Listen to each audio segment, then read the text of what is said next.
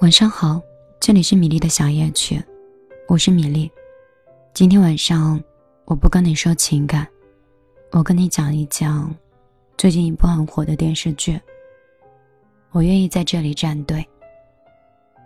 姚晨的都挺好。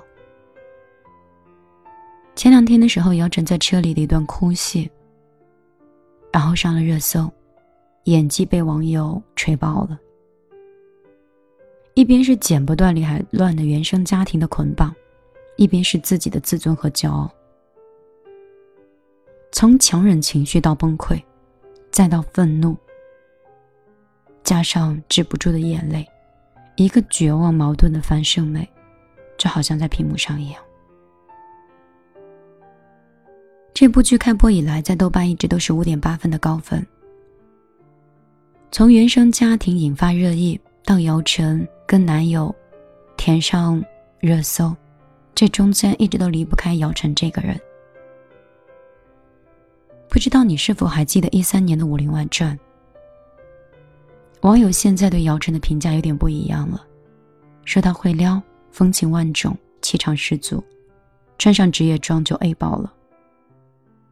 跟那个豪爽又泼辣的郭芙蓉，好像不知不觉脱胎换骨了。说到姚晨呢，姚晨喜欢把所有的东西归结为缘分，当然事业也不例外。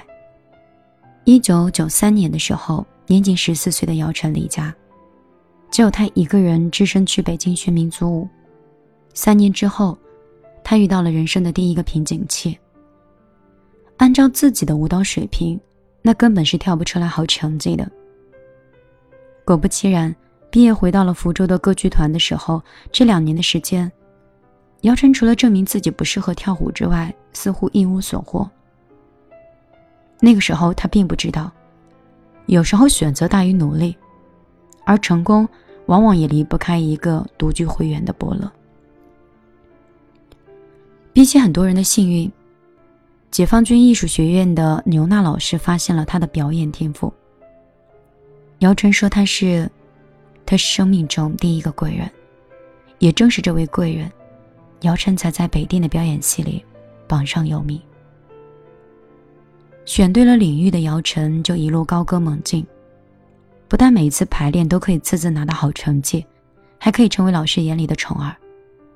用老师曾经说过的一句话就是：“老姚那是走大青衣路线的人。”二零零二年。导演上镜邀请姚晨出演《都市男女》里的一个小秘书，当时的他特别嗤之以鼻：“我演小秘书，这不是开玩笑吗？我是青衣。”后来想想，为了生计还是去吧，没有必要跟片酬过不去。姚晨不顾要接主流戏的告诫，却坐上了一夜成名的火箭。拍《都市男女》那会儿。上镜和宁财神就开始捣鼓《武林外传》了。有一天，大家一起吃盒饭，宁财神说：“戏里有个菜鸟的侠女，让姚晨演最合适。”那个时候没有想到，《武林外传》会那么火，更想不到姚晨会凭借菜鸟侠女一举成名。《武林外传》的爆红让姚晨彻底打乱了青衣的职业规划，被贴上了女版周星驰。内地吴君如，正是进军喜剧界的扛把子选手。多年之后，他回忆说：“其实我很感谢郭芙蓉这个角色，她是我的一个起点。正是通过这个角色，大家认识了我，熟识了我，知道有一个叫姚晨的演员。也正是郭芙蓉这个角色，让他人生从此开了外挂。二零一零年主演的《前夫》。”红遍了大江南北，被任命为联合国难民署中国区代言人。二零一一年，成为第一代微博女王，当之无愧的流量担当。大概是一个三十加的职业女性最好的状态，是干着自己喜欢的工作，拥有自己挣钱的能力，事业顺风顺水，能自由的选择感情，不委曲求全，也不丧失自我。姚晨曾经说过：“后半生，我最想努力做到的，是对我的心完全诚实。从小到大，我们都在努力的活成社会希望的样子。我们被各种身份、各种标签所定义，却唯独迷失了最真实的自己。作为一个演员，他并不是想贴上喜剧的标签所定义，他想尝试更多的可能性。《武林外传》《潜伏》。就像是电视剧里的标杆，有的时候觉得不能超过这两个，只能是重复，甚至是更糟糕，就没有必要接戏。四年之后，姚晨终于等来了几个好剧本。正当她雄心勃勃、擦掌准备大干一番的时候，她发现自己怀孕了。在事业的巅峰期生子，这不是一个职业女性的明智之举。但姚晨却觉得这是一件顺其自然的事儿。人生到了什么年纪，就该做什么年纪的事儿，该结婚结婚，该生子生子。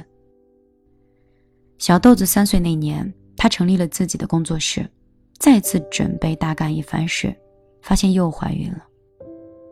怀二胎的整个孕期，姚晨只工作了十二天，当年的团队也基本走光了。演员姚晨成了二胎妈妈，微博里更多的，她是跟小土豆的亲子时光。她跟普通的妈妈一样，在育儿的这条路上，被生活打得满地找牙。身材走形，一孕傻三年，身体该下垂不该下垂的地方都垂了。她产生过无数次想手撕老公的冲动，重回职场。都被边缘化了。有一次，有一位观众拉着他的手问：“翠萍，你怎么这么多年不演戏了？”十年过去了，无论他怎么样尝试，在观众眼里，他都还是郭芙蓉和翠萍。中年演员的尬跟货，他丧失到一度想转行。他要认这个怂吗？他说不。他说：“不管是瓶颈也好，还是各方面的压力也好，这些都是人生的体验。学会接受它，读懂它，你这样才能成长。成功只是偶发事件，失败才是人生常态。最困难的时候，也是将要走到更好的时候。古人有云：‘三十而立，四十不惑。’已到不惑之年的姚晨，却感到。”从未有过的迷茫和焦虑。明明到了一个演员最成熟的状态，但市场上适合我这个年龄段的演员的戏却越来越少。五年生了两个孩子，等回到职场的时候早已翻天覆地了，事业也一度陷入了尴尬和停滞不前的境地。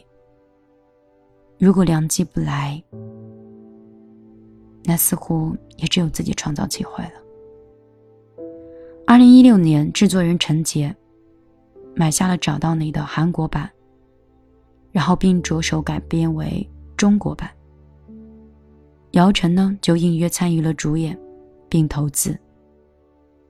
姚晨当时演的是李杰，一个跟前夫打官司争夺女儿抚养权，一边在职场拼命的打怪。在发现孩子不见之后，他再也顾不上平时维持的精致跟优雅。他冲到天桥下，疯狂的翻着垃圾堆，一切都很徒劳。他瘫坐在泥泞里崩溃，嘶声力竭。他将一个心急如焚的母亲演绎的是淋漓尽致。那个阶段，与生活一地鸡毛和事业现状窘境里的姚晨来说，找到你，何尝不是在找到自己呢？电影里有一个台词很经典。这个时代对女人的要求很高，如果你选择成为一个职业女性，就会有人说你不顾一个家庭，是一个糟糕的母亲；如果你选择成为全职妈妈，会有人说生儿育女是女人应尽的本分。这不算是一份职业，这是当代中国所有职场的妈妈的困惑。也常有人问姚晨：“你是如何兼顾事业和家庭的？”他的答案是无解。既然这是一道无解的题，倒不如一心一意的投入在每一个身份上。在外拍戏，我享受的是创作的孤独；杀青回家，我也享受滚滚红尘的幸福。正如姚晨说过的那样，因为努力工作，我才有选择的权利；因为当了妈妈，我才了解了生命的意义，让我有勇气去面对生活的残酷。这两个身份，并不矛盾，无法兼顾，却可以在两者之间找到一个自己舒适的平衡点。如果说找到你是姚晨作为职场妈妈寻找职业瓶颈的一个突破口，那都挺好，是他跳出瓶颈的一个大豁口。他扮演的苏明玉是敢于为自己的人生做主的独立性格，深受观众追捧。当被亲情抛弃、被原生家庭绑架的时候，他拼上一切都要反抗。姚晨说：“这样的女性越来越被大多人认可，她们才可以有展现自己的机会，在家庭和事业上都能散发出属于自己独特的光芒。”他说：“这又何尝不是自己呢？一边温柔的醉于家庭。”一边坚定的在自己热爱的职场里厮杀，不盲随，不跟从，有自己独特的见解，有爱自己和爱别人的能力。无论是外表还是精神的层次，都闪闪发光。在职场经历过失意，在生活中经历过捶打以后，你依然可以变得独立、温柔。坚定。中年职场女性的干和祸，或许还将如影随形，但人生不就是一个在一地鸡毛的生活中奋力前行的过程吗？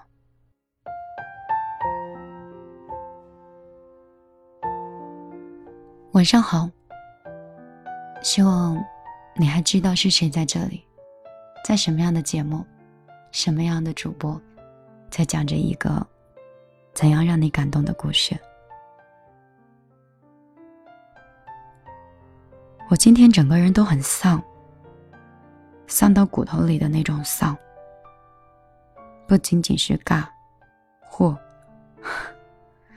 甚至是无可奈何，感觉生活好像永远都没有办法如人意。我不断的在惊喜。意外、意料之外等各种各样的词语里跳转着，有失意，有捶打，啊，可能我也即将到了中年的这个年龄，也应该有自己的来去选择吧。人特别疲倦的时候。我以为是会变得喋喋不休，因为这样子才能缓解内心的一些焦虑，但好像也不是哦。我现在缓解情绪的方式就是读书，读完以后听音乐，不想说话，什么都不想讲。也讲不出来所以然。以前总觉得世间有很多对错，所以总想讲出是非，而现在觉得生活没有对错，也没有黑白，它只是一种选择。姚晨的这个故事让我最感触的是：第一，选择大于努力，你要找到适合你的事情；第二。这个时代对女性的要求很高，你既要学会照顾家庭，同时也要兼顾职场。我们就要学会去爱别人，也要拿起宝剑去保护自己。这个比对男性的要求高多了。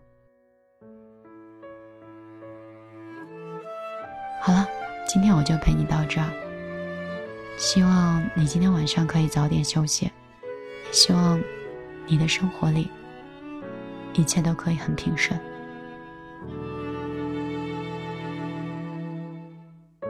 这一的灯火，城市的耳我，风计算轮廓，夜色重磨，空缺的生活。